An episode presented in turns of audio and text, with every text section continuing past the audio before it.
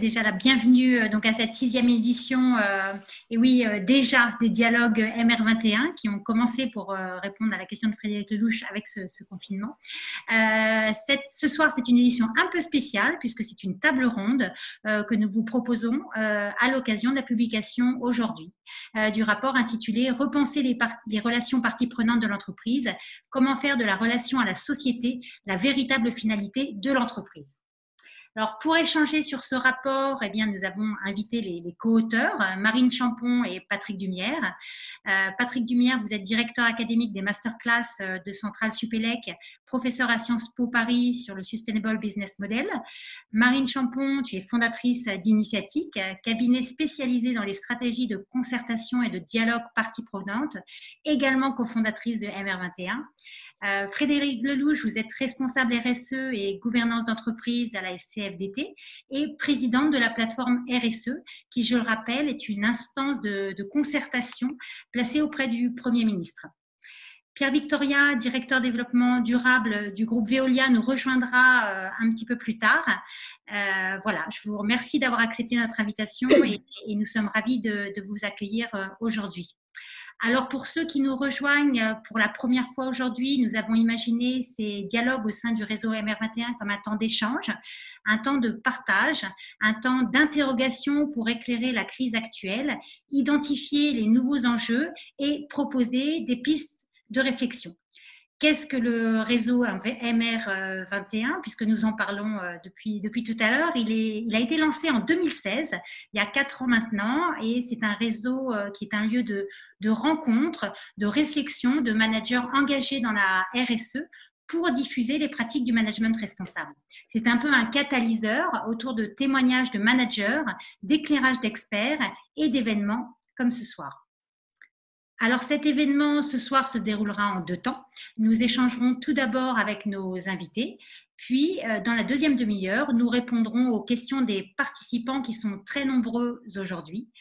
Euh, ce qui montre bien l'importance grandissante de ce sujet, euh, le sujet des parties prenantes. Et pourtant, l'écart reste immense entre cette importance grandissante du sujet dans la société et la faiblesse de sa prise en considération par les entreprises.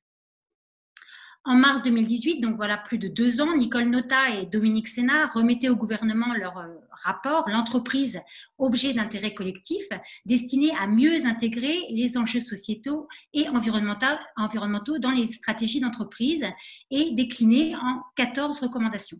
Alors la quatrième recommandation préconisait d'inciter les grandes entreprises à se doter d'un comité de parties prenantes indépendant du conseil d'administration. Deux ans plus tard, ce sujet des parties prenantes n'a pas avancé. Le rapport dont nous allons parler aujourd'hui ouvre le débat et propose des pistes de travail. Euh, Marine, est-ce que tu peux nous, euh, nous expliquer un petit peu la, la genèse justement de, ce rapport? Bien, merci Sybille et bonsoir à, toutes et à tous. Euh, effectivement, c'est une réflexion qu'on a jugée indispensable car notre constat est le suivant, c'est que le dialogue partie prenante reste véritablement l'angle mort de la, RSE. Alors, angle mort ou serpent de mer, on peut trouver euh, plusieurs termes. Les raisons invoquées, en général, elles sont nombreuses hein, par les, entreprises, la complexité d'organiser un dialogue, des postures des uns et des autres qui empêchent finalement de se comprendre, des a priori aussi sur ces postures-là. Bref, autant de, raisons qui ont coincé euh, le dialogue partie prenante à soit des pures consultations, soit des concertations qui finalement n'aboutissent pas et dont les parties prenantes elles-mêmes ne savent pas finalement ce qui est fait de leurs recommandations ou avis. Euh, notre analyse, c'est que ce dialogue partie prenante, il est non seulement possible, mais surtout il est indispensable aujourd'hui. Euh, et pourquoi? Parce qu'on voit cette montée en puissance de la société, et notamment l'ensemble de la société, des acteurs de la société, mais aussi ONG, associations. Pourquoi? Parce que ce sont eux aujourd'hui qui font les sujets ce sont bien souvent ces acteurs-là qui ont l'expertise la plus poussée dans un certain nombre de domaines et, qui apportent véritablement des nouvelles solutions ou des innovations. Et parce que aussi, cette société est en train de suivre son propre agenda et n'attend pas que les entreprises fixent cet agenda, ce qui est, sans doute un grand changement euh, qui, impacte clairement la façon de repenser la relation de l'entreprise à la société. Euh, comme le soulignait Sylvie, on assiste effectivement à un écart extrêmement important entre la faiblesse des démarches de dialogue des entreprises, je, l'évoquais, simple consultation ou information et ce qui est en train de monter en puissance dans la société. Et il n'y a pas en réalité de culture de la société dans l'entreprise. Euh, si on veut être un peu provocateur, il y a une culture peut-être plus de l'affrontement, une culture de pouvoir, mais en tout cas pas une culture euh, de, rapport à la société. Euh, notre point en démarrant cette réflexion avec Patrick avec la collaboration d'un groupe de travail du MR21 a été de se dire, on a démarré il y a un certain nombre de mois, et de se dire que ce n'est pas une question d'outils et de méthodologie, et ce n'est pas de cette manière-là que peuvent être pensées les parties prenantes, euh, c'est véritablement d'aller vers un changement de paradigme qui appelle une réflexion sur la gouvernance. C'est le biais qu'on a choisi de prendre dans ce rapport, et Patrick le détaillera euh, plus avant, euh, après moi, mais c'est véritablement pas la question des outils. Les outils existent, on les connaît, mais c'est clairement un changement de paradigme et un changement de culture. Or, comment on fait, fait émerger cette culture de la relation à la société dans l'entreprise? Parce qu'il n'y a pas d'entreprise durable euh, et soutenue par ces parties prenantes qui ne s'inscrivent pas, qui ne développent pas ce rapport à la société. Donc ce rapport, il s'est attaché d'abord à faire l'analyse de la situation, une analyse euh, euh, historique en fait des rapports de l'entreprise à ces parties prenantes, tant du point de vue juridique que économique ou sociétal, et de faire un certain nombre de propositions et de propositions concrètes et simples. Je, je vais vous les citer là et on aura l'occasion d'en reparler pendant les questions on a, résumé ainsi ces trois propositions. La première consiste à installer une expertise des attentes de la société au sein de la direction RSEDD, qui sera garante du dialogue, de sa méthode, de son éthique et de son efficacité, à la fois par le biais de l'édition d'un rapport annuel de ces attentes sociétales, et si on remonte plus haut à travers une véritable cartographie des enjeux sociétaux de, l'entreprise, l'entrée, le point d'entrée n'est pas une cartographie des parties prenantes, mais véritablement une cartographie des enjeux de la société, et d'insérer ces attentes sociétales dans la chaîne de décision dont le comité RSE assure le suivi.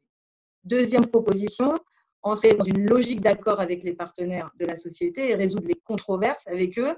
Le véritable sujet du dialogue partie prenante, c'est de résoudre des controverses. on a trop vu de dialogue partie prenante ou de concertation qui ne s'attachent qu'à des sujets marginaux ou annexes au cœur du business des entreprises et qui ne sont pas les véritables controverses qui, elles, sont portées et sont euh, précisément comportés par ces acteurs de la société. Et troisième proposition, favoriser, qui est de l'ordre de la gouvernance, favoriser le recrutement d'un administrateur au sein du conseil d'administration, qui est l'expertise de la société euh, civile, qui soit dépositaire de cette expertise et dépositaire de l'attention portée à la dynamique sociétale. Donc voilà ces trois propositions. Euh, je vais laisser la parole à Patrick et on aura l'occasion d'en débattre, j'en suis sûre, pendant la séquence de questions. Moi, je vais compléter un tout petit peu rapidement l'exposé introductif de, de Marine. Ce sujet, effectivement, euh, n'est pas dissociable d'une analyse factuelle de qu'est-ce qui se passe. Euh, parce que ce sujet, il, est, il, fait partie du catalogue qu'il faut cocher quand vous faites de, la RSE, entre guillemets. On vous dit vous faites du dialogue Il n'y a pas un slogan plus creux euh, aujourd'hui quand vous le regardez dans sa pratique réelle. réelle. Et moi, je, je, peux en témoigner, ça fait 20 ans que j'en fais. Euh, encore une fois, j'ai l'expertise des premiers dialogues parties prenantes qu'on conduisait dans ce pays avec Laurence Tugana euh, sur des sujets très difficiles à l'époque et pour lesquels, auxquels les, gens, les, acteurs se prêtaient en réalité. Et récemment, j'ai eu une, une interrogation d'un représentant d'une filière, pour ne pas la cacher, c'est la filière automobile, qui me dit, Monsieur Lumière, il faut nous aider. On voudrait bouger, faire des choses, mais euh, euh, on a des tas d'ennemis. On a des ennemis qui sont contre la voiture. Euh, qu'est-ce qu'on fait avec nos ennemis? Je leur dis, mais il n'y a pas d'ennemis dans la vie. L'entreprise, elle n'a pas d'ennemis. Qu'est-ce que c'est que ce concept? Elle n'a pas d'ennemis. Elle est là pour travailler pour la société. Vous n'avez pas une autonomie de fonctionnement qui vous autorise à combattre X, Y et Z.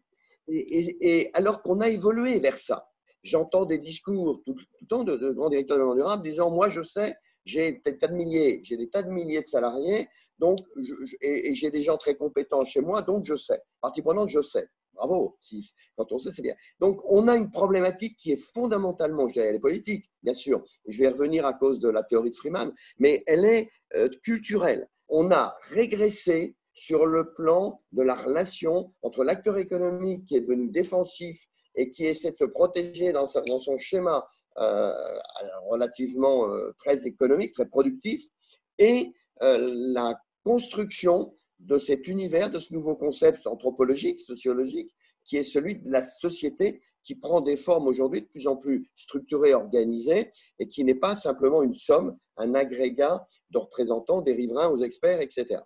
Donc, on a, on a un déséquilibre culturel qui est, qui est, vraiment problématique, et euh, il va de soi qu'on ne peut pas rentrer dans la durabilité sans travailler avec ses actionnaires. C'est ce qu'a rappelé très intelligemment Emmanuel Faber récemment dans sa logique sur, sur Danone, en disant bah, Moi, je ne veux pas me priver de mes actionnaires. J'ai je, besoin d'eux. Je veux les entraîner dans la transformation. Je pense que tout à l'heure, euh, certains acteurs en reparleront et je demanderai peut-être à, à, Carole Moligou, qui travaille sur ces questions d'engagement actionnarial, euh, de nous donner justement ce point de vue dans la relation avec l'actionnaire, qui est aussi une partie prenante importante.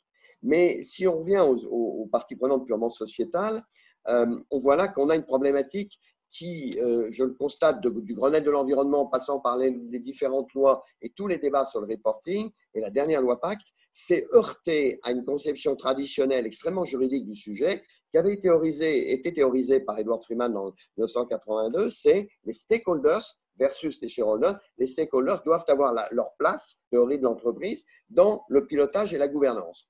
Et là, euh, tout le monde s'est braqué parce qu'on rentrait dans des débats fondamentaux de pouvoir, de gestion des droits, et le système n'a pas avancé jusqu'au point où, même, même dans les pays anglo-saxons où le concept de stakeholder est plus large, en France, il a toujours été rejeté du droit. Je me souviens qu'on l'avait mis dans la loi Grenelle euh, en 2010 et qu'en en plénière au Sénat, et ça a été suivi après, et ça a fait jurisprudence après, le rapporteur général, Marigny à l'époque, a dit c'est un concept qui n'existe pas, le concept de partie prenante, il n'existe pas. Le Conseil d'État ne dit pas des choses très différentes. Du reste, il dit il y a des riverains, il y a des experts, il y a, des parties, mais, il n'y a pas de partie prenante au sens large. Et ça n'existe pas, il faut le sortir de la loi. Et il a été ressorti. Et il existe très peu dans, dans les... Et ce débat juridique a bloqué les acteurs. Et du coup, ils ne sont pas rentrés dans la réflexion, c'est la société est là, on est fait pour la société, ce que parfaitement le rapport de Tassenard leur redit de manière extrêmement claire. Et donc, comment je dialogue avec la société, puisqu'en fait, fondamentalement, mes clients sont dans la société, mes, mes salariés sont dans la société, mes actionnaires sont dans la société. Et donc, ce concept de société qui s'affirme de plus en plus, il est mon interlocuteur naturel. Et donc, comment je travaille avec lui? Et là, on embraye sur les méthodos sur les, capacités à faire, à écouter, à comprendre et à faire rentrer dans le processus de décision des sujets qui sont parfois très difficiles, peuvent être très conflictuels, mais le, conflit, il est fait pour être résolu. Euh, il n'est pas fait pour euh, faire de la guerre tranchée. Et puis, et je pense que Frédéric Lelouch, tout à l'heure, euh, en expert de ces questions, nous, en parlera mieux. mieux. donc, il faut dominer, dépasser ces difficultés, les traiter, euh, et par-delà euh, ces questions, trouver des portes de sortie qui sont des portes de sortie dans l'intérêt collectif. Et, ça, c'est une des finalités de l'entreprise. Elle n'est pas productive pour elle-même, elle est productive pour ses parties Donc, on a réfléchi à ça et les propositions qui sont faites nous amènent à penser qu'il ne faut pas pousser le dossier dans, sa, dans son sillon juridique, il faut le pousser dans sa pratique culturelle, de de la, gouvernance aux experts, le faire rentrer dans la chaîne de décision et être capable d'y travailler avec objectivité, avec sérieux, avec humilité, pour essayer de faire avancer euh, cette relation qui n'est pas forcément, euh, qui va pas de soi sur tous les sujets, bien évidemment, euh, mais qui néanmoins est productrice d'un, je ne veux pas parler de consensus, le mot est trop fort, mais d'une capacité à travailler ensemble, à délivrer des accords et, et des accords qui font que l'entreprise ne peut pas avoir de finalité hors celle de la société. Et dans tous les cas, du reste, c'est la société qui l'emporte au final, légitimement et démocratiquement. Et on a en plus un problème démocratique derrière, qui a été très très bien traité, je m'arrête là-dessus, par euh, Rodic, qui euh, va, va, conseiller du reste, qui est dans le Conseil des économistes de Macron, et qui dit très simplement dans un livre très célèbre paru aux États-Unis il n'y a pas longtemps, et qui dit attention, on ne réussira pas la transition climatique, on ne réussira pas la transformation du durable d'une manière démocratique si les acteurs ne s'engagent pas fondamentalement dans un renouvellement du pacte démocratique qui passe par là.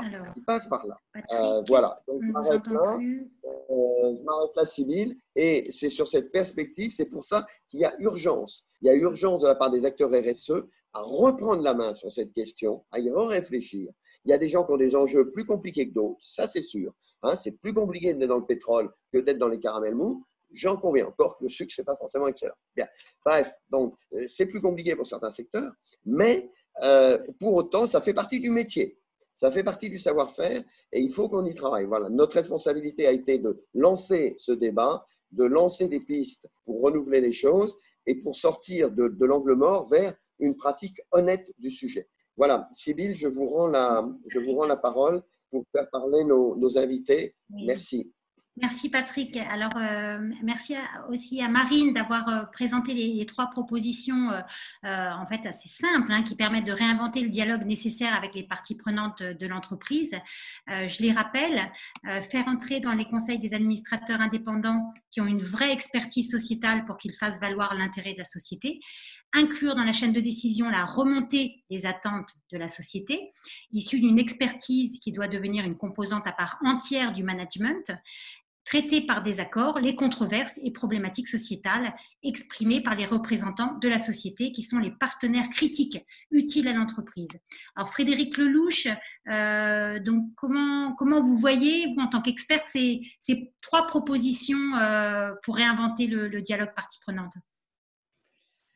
Déjà, merci beaucoup pour cette invitation. Je suis ravie d'échanger avec vous dans ce format que je trouve euh, déjà un peu dans le, dans le sujet de, de cette relation aux, parties prenantes. Moi, je trouve que ce rapport est, très intéressant. Il, aborde euh, de, voilà, de façon euh, sincère le, sujet, fait des, constats assez, assez forts. Moi, je, voulais juste rebondir sur quelques mots sur l'engagement des acteurs dans le pacte démocratique. C'est vraiment des mots qui me mettre à l'aise.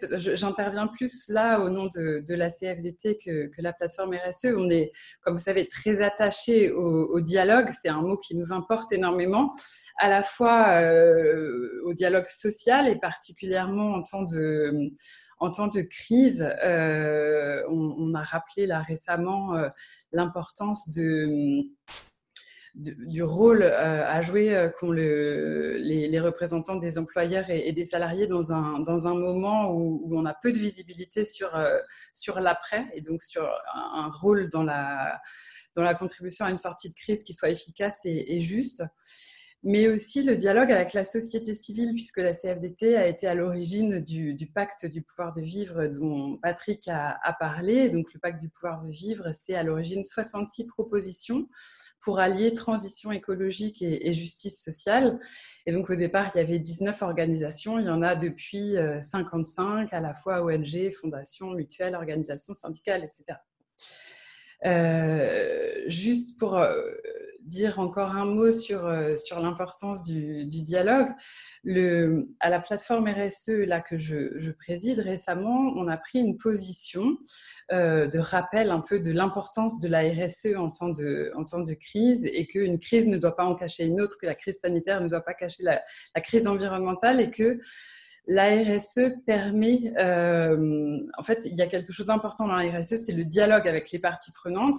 C'est euh, justement l'idée que dans une période où personne n'a de solution, personne n'a de visibilité concernant un avenir qui est très inquiétant, le dialogue est une solution pour créer du commun. L'entreprise, c'est un projet commun avant tout. On croit beaucoup à ça.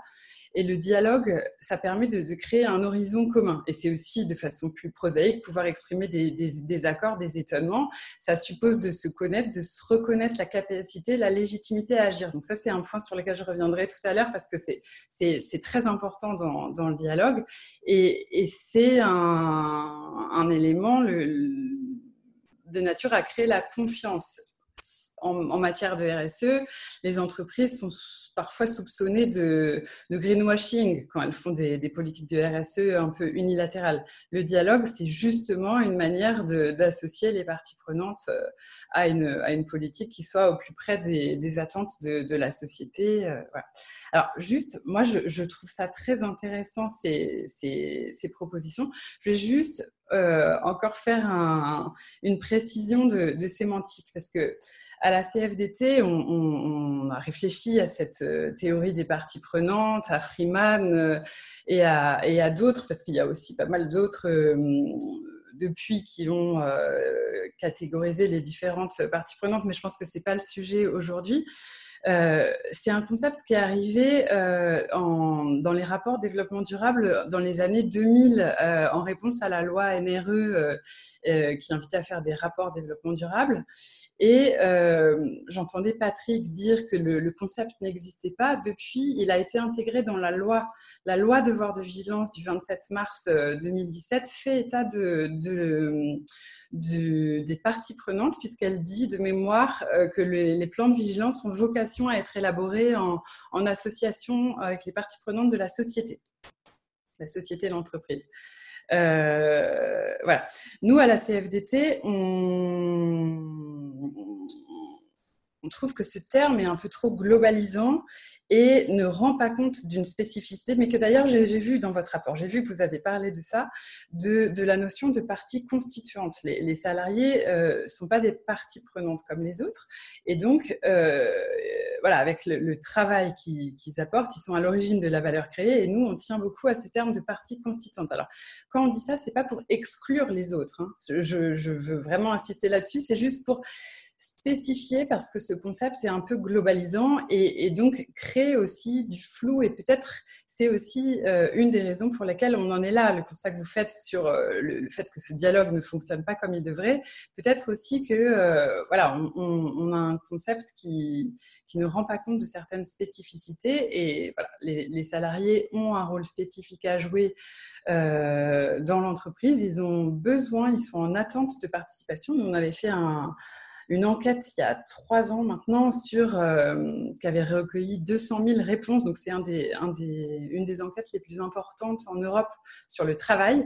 Et un des principaux enseignements, euh, c'est que 73% euh, des salariés sont en attente d'être associés aux décisions qui les concernent, à la stratégie de l'entreprise. Ils sont en attente de participer. Et c'est ce que disent les jeunes du manifeste pour le réveil écologique. C'est ce que disent, c'est ce que dit le rapport Nota Sénar, c'est que en fait, l'entreprise est dans la société, les travailleurs sont des citoyens et il y a besoin de ponts, il y a besoin de liens euh, nécessaires. Alors, plus spécifiquement, euh, par rapport à vos propositions euh, concrètes, installer une expertise des, attentes sociétales dans, la, dans les directions développement durable, moi je trouve que c'est c'est en effet un, bon moyen. certains l'ont fait. Peut-être qu'on ne devrait pas attendre une controverse pour mettre en place ce dispositif.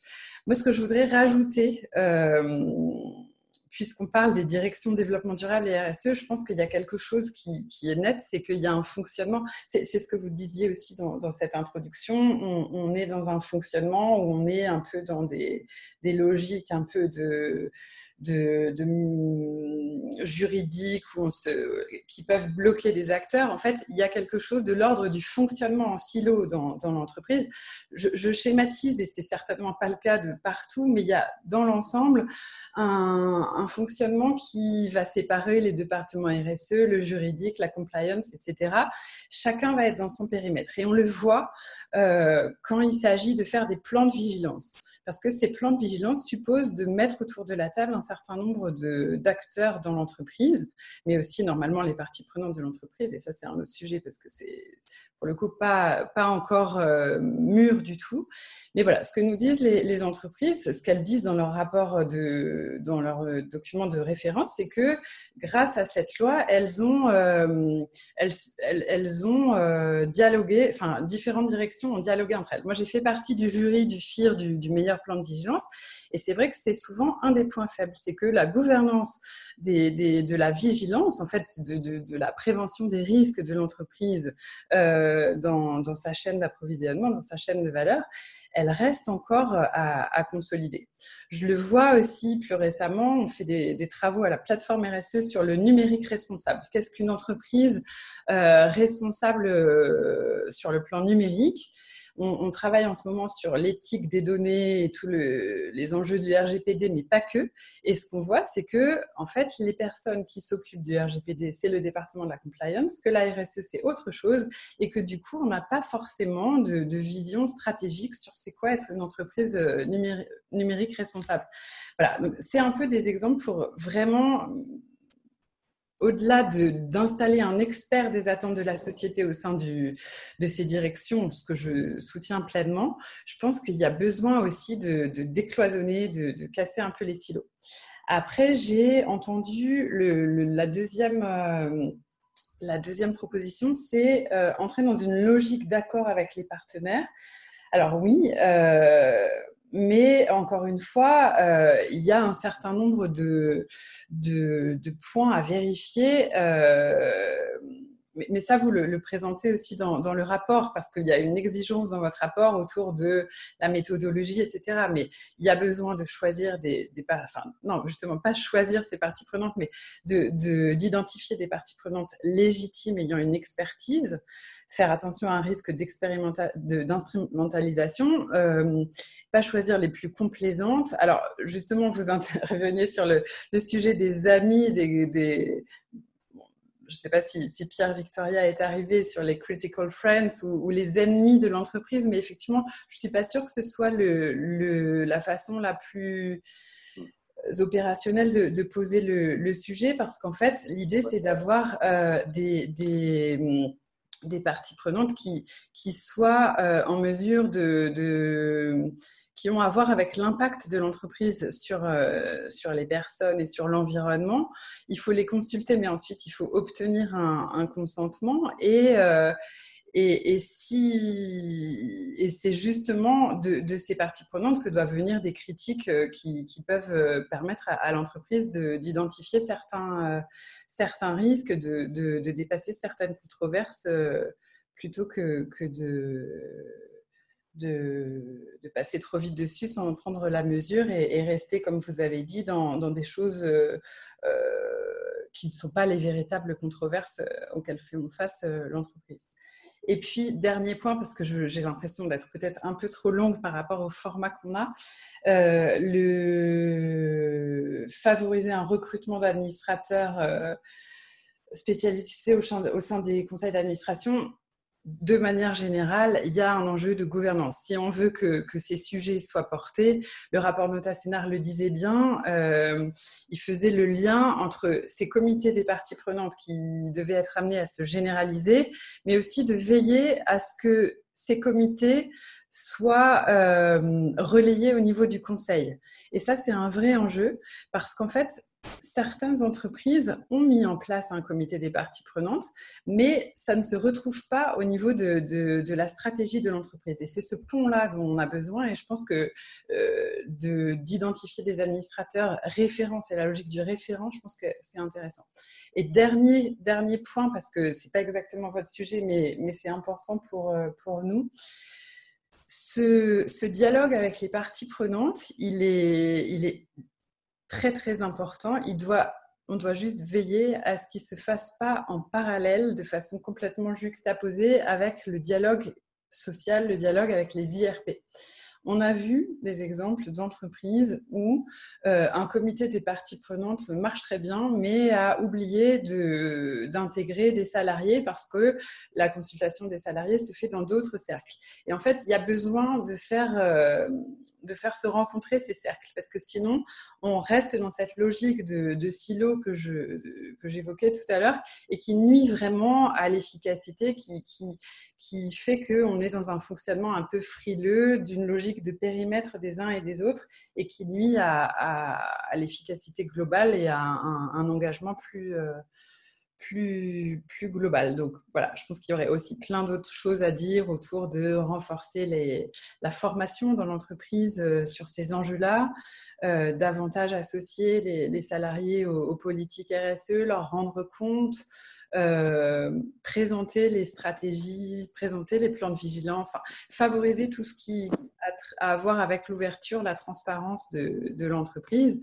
Et puis, puis vous l'avez cité aussi, il y a l'enjeu de la démocratie actionnariale euh, qui, est aussi un, moyen de, faire bouger les lignes de, en, posant des questions lors des assemblées générales, des questions écrites ou en déposant des résolutions. C'est aussi une des façons de faire de, donner de l'écho aux attentes de, la société. Voilà, je, m'arrête là, je, suis peut-être un peu trop longue, donc je, vous laisse, je vous rends la parole et, je serai ravie de répondre à vos questions euh, tout à l'heure.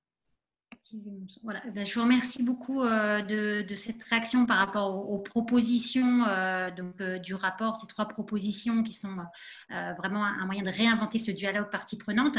Et puis, je vous remercie beaucoup aussi, c'est très intéressant pour moi en tout cas, de voir un petit peu les, points de faiblesse que vous avez déjà identifiés sur des, entreprises qui ont essayé de mettre en place des comités parties prenantes, par exemple. Et je trouve ça très intéressant parce qu'on va rapidement voir un peu quels sont ces éléments de blocage sur lesquels on va devoir travailler pour, euh, pour aller plus loin et pour qu'enfin euh, le sujet bouge. donc, on, je ne crois pas que Pierre, Pierre Victoria soit arrivé. Non, mais Cyril, on peut peut-être demander à Carole qui a conduit à Carole Lemoinigou, qui a conduit récemment une, une, démarche, de, on va dire, de, de, dialogue actionnarial, qui est une des composantes, si elle en est d'accord, qui est une des composantes qu'a évoqué tout à l'heure euh, Frédéric Lelouch, une des composantes de la relation partie prenante qui n'est pas la plus simple parce qu'elle est très enfermée là aussi dans un silo, dans un code qui est celui des relations investisseurs. Hein. On a des relations investisseurs qui sont autour du thème de la performance. Bon, et puis des perspectives stratégiques. Avec ça, on ne se soucie pas du tout de l'environnement et du contexte. Et le dialogue actionnarial, il remet tout ça dans, un, dans une vision contextuelle. Je ne sais pas si Carole a l'occasion, puisque vous dirigez ces, ces questions pour le Crédit Mutuel Alliance et qu'on travaille ensemble, je le dis pour tout le monde. Euh, donc, ça nous intéresse d'avoir votre point de vue à ce stade. Vous êtes mutualiste, donc il y a peut-être dans la culture mutualiste, euh, qui est une forme d'entreprise à mission, aussi une culture forcément différente de l'entreprise cotée. Oui, bah, merci Patrick, je vous écoutais avec euh, beaucoup d'intérêt, puisque en fait, peut-être pour la première fois, j'ai l'impression qu'on a peut-être une longueur d'avance sur ces sujets euh, d'intégration des parties prenantes, puisque euh, dans un monde mutualiste, la gouvernance, euh, elle est à nos élus. Et ça fait longtemps et bien qu'on échange et qu'on partage avec les élus pour se faire challenger sur la stratégie que nous déployons, sur les choix qui sont faits. Et ils sont, ils sont des éléments majeurs euh, de la mise en place de la stratégie, des personnes à qui nous devons des comptes, euh, avec lesquelles euh, nous travaillons et qui sont très intégrés dans la gouvernance de Crédit Alliance Alors, évidemment, c'est le modèle, hein, puisque nous sommes un groupe mutualiste, pour avoir précédemment travaillé dans d'autres groupes mutualistes, il y a plusieurs manières d'exercer la gouvernance mutualiste. Soit effectivement les élus euh, eh bien, euh, ils fonctionnent en cercle fermé, vous récupérez euh, leurs inputs et puis vous les intégrez ou pas, soit ils sont complètement intégrés dans des groupes de travail spécifiques par métier, par niveau de risque, pour justement être une valeur ajoutée. Et bien que la BCE, bien évidemment, impose aux établissements bancaires comme le nôtre de former ses administrateurs, bah, nous, ça prend une dimension toute particulière parce qu'il faut former euh, ces élus au rôle qu'ils ont euh, dans l'entreprise. Et pour être capable eh d'être euh, très investi et surtout d'avoir une valeur ajoutée, il faut aussi connaître nos métiers. Et c'est là où bah, le dialogue avec les parties prenantes doit s'opérer dans des relations de formation très importantes parce que bah, quand vous êtes, élu dans des euh, comités de risque groupe euh, où vous parlez de risque de liquidité, où vous parlez euh, de risque de crédit, de risque de marché, eh bien, cet élu indépendant, parce que pour nous, eh bien, ils sont indépendants et représentatifs de la société française, il faut d'abord leur donner les moyens de nous challenger et donc d'avoir ces formations. Mais c'est vrai que nous sommes très, très habitués à les prendre en considération dans l'ensemble euh, des euh, décisions stratégiques euh, que nous prenons. J'irais peut-être même jusqu'à dire et me permettre de dire au-delà des parties prenantes avec lesquelles une entreprise qui n'est pas mutualiste a l'habitude de travailler. Voilà, donc ça c'est pour la partie gouvernance. Ensuite, Patrick, vous faisiez référence au dialogue actionnarial. Et on n'était pas tout seul, hein, mais c'est vrai que on, a au cours du deuxième trimestre de l'exercice préparé ça en plein confinement. On l'avait anticipé avant, proposer le dépôt d'une résolution climatique à l'Assemblée générale de Total. En tant qu'actionnaire pour nos métiers d'asset management et nos métiers d'assurance. En France, c'est compliqué. Hum, c'est compliqué de faire cet exercice.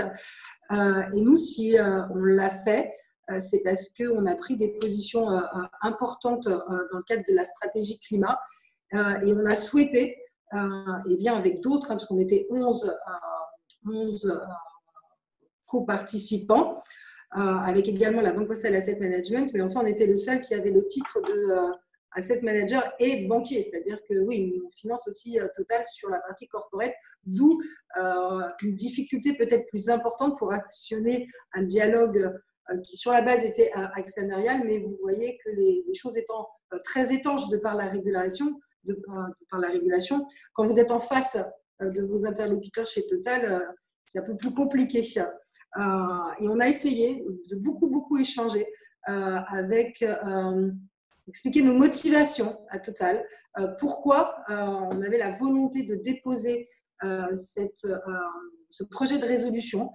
on a été avec le groupement jusqu'à dire à Total que si, malgré le manifeste qu'ils avaient publié, ils s'engageaient plus loin sur des points qui nous semblaient pour nous très importants dans le cadre de le réchauffement climatique et la transition énergétique, de prendre des engagements plus importants, on était prêt à retirer notre, notre dépôt de résolution. Euh, et c'est là où, effectivement, ça devient difficile euh, d'engager ce dialogue, puisque bah, Total pouvait euh, penser que nous, nous n'étions pas dans un dialogue constructif. Il, ne faut pas minimiser les problèmes juridiques que ce dépôt de résolution pourrait avoir demain en répercussion sur Total. et ce n'est pas du tout notre volonté et absolument pas ce qu'on souhaite faire. Mais, en tout cas, en France, euh, cette première expérience a montré euh, que ce dépôt de résolution à était vécu euh, par l'émetteur, donc par Total, comme étant une, une prise de position dans sa stratégie, un jugement de sa stratégie et l'étape de co-construction, de savoir ce qu'est une entreprise qui va demain évoluer, euh, différemment pour respecter notamment les accords de Paris et prendre des engagements fermes, eh en fait, elle s'est faite après les résultats qu'on a obtenus lors de l'AG. Donc, on espère, on espère que nous sommes sur la bonne voie dans le cadre euh, de ce dialogue actionnarial. Et en plus, euh, c'est pas une petite structure, c'est pas une, c'est vraiment une, grande entreprise française reconnue internationalement euh, qui a fait déjà beaucoup de choses euh, sur ce sujet, à qui on demande d'aller plus loin. On espère que les résultats qu'on a obtenus, euh, certes modestes mais significatifs puisque c'était la première, et qu'il y a eu beaucoup d'abstention. Donc, qui dit beaucoup d'abstention de la part des autres investisseurs montre que cette résolution avait sa raison d'être, si je puis reprendre cette expression. Et on espère en, tous les cas, c'est ce qu'on souhaite amorcer avec les dirigeants de Total, un dialogue euh, plus constructif hein, pour éviter que l'an prochain, eh bien, nous ne refassions une nouvelle résolution. Merci beaucoup, euh, Carole Long. Moaligou. En tout cas, cette euh, résolution a fait beaucoup de bruit. Et. Vrai qu'on en a énormément parlé et je pense pour les gens intéressés à ce sujet, c'était vraiment très très intéressant de suivre un petit peu cette, cet épisode de la... En plein confinement, hein, en plein confinement. Oui, oui, en plein confinement. on a d'autant plus suivi, comme moi en tout cas, j'ai vraiment beaucoup suivi, c'est vraiment quelque chose. Euh, juridiquement, pour la petite euh, anecdote dans, ce format euh, très habituel, juridiquement, c'est compliqué en France de, déposer et de respecter scrupuleusement, administrativement ce qu'il faut. Et quand vous n'avez plus de coursier pour aller déposer vos dépôts de titres et vos attestations de titres, euh, eh bien, il a quand même fallu reconnaître à Total qu'ils ont accepté le signal euh, électronique certifié, bien sûr, euh, mais ce n'était pas gagné-gagné. Merci, beaucoup, très intéressant. Pierre Victoria, bienvenue. Alors c'est vrai que voilà, on est en train de, terminer ce dialogue euh, qui a été très intéressant ce soir avec la présentation du, rapport euh, sur les parties prenantes. Vous êtes directeur développement durable du groupe Veolia. Euh, donc est-ce que vous avez donc oui, je pense que vous avez des choses à nous dire sur ce rapport parties prenantes et, comment au, sein du groupe Veolia vous euh, vous, gérez ce, rapport et, comment vous voyez l'arrivée de ce rapport euh, euh, qui a été sorti par le MR21 comme une réinvention possible? Pour nous, il y, a, deux choses qui ont été importantes dans toute cette démarche de raison d'être qu'on a essayé de construire et dans cette logique de relation avec parties prenantes. C'est d'abord que le travail que l'on a fait, on a voulu le faire collectivement. Donc c'est vraiment un travail collectif autour d'une quinzaine de versions pendant un an. Alors, et que le regard et le jugement d'ailleurs qu'on peut avoir sur des textes de raison d'être n'ont de sens que à l'aune du travail collectif qui a été créé et non pas à travers uniquement les textes de rédaction ou même l'intégration dans les statuts ou pas dans les statuts. C'est vraiment est-ce qu'il y a eu un travail collectif qui, présuppose une vision de l'entreprise qui soit une vision collective, d'un projet collectif que, représente, l'entreprise?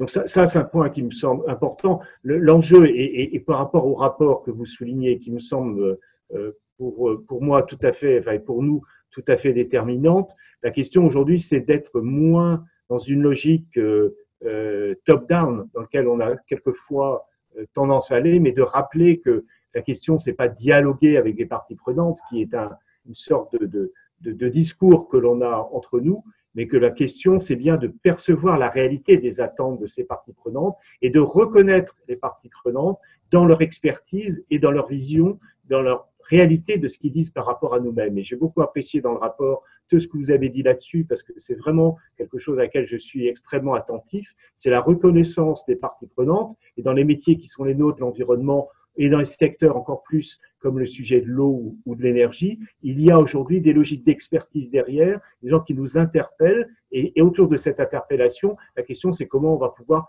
co-construire des choses, des choses demain.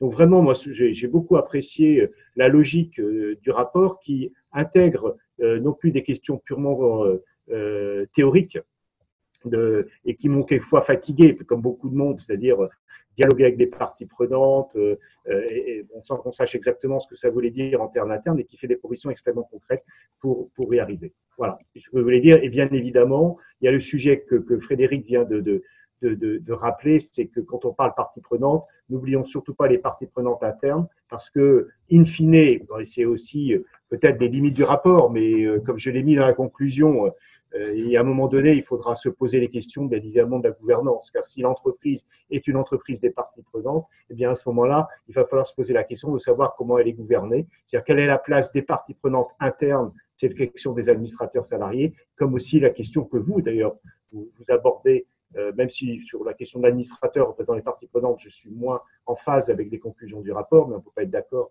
avec toutes les propositions. Mais en tous les cas, il faut bien un regard nouveau sur la société de la part d'entreprise, parce que ça, c'est bien évidemment ce qui conditionnera son utilité. Voilà, ce que je voulais dire, juste pour conclure, la question des parties prenantes est indissociable de la question de la transparence et aussi de ce mouvement très fort qui nous semble, qui me semble important, c'est qu'on la question de l'entreprise aujourd'hui, c'est plus la question de la responsabilité, je dis ça malgré la présence de la présidente de la plateforme de RSE autour de nous, et c'est vraiment la question de son utilité sociale. Et on n'est pas vraiment d'un sujet à l'autre, c'est-à-dire qu'on n'est plus dans une question d'assumer une responsabilité, on est là de construire collectivement ce qui correspond à la réalité des besoins des, des populations. C'est ça ce que nous disent les ODD, et c'est ce que nous apprennent aussi les ODD, c'est qu'on n'est qu'un des acteurs, et c'est bien dans la coalition et la coopération avec les acteurs qu'on sera capable de répondre à cette question de neutralité sociale.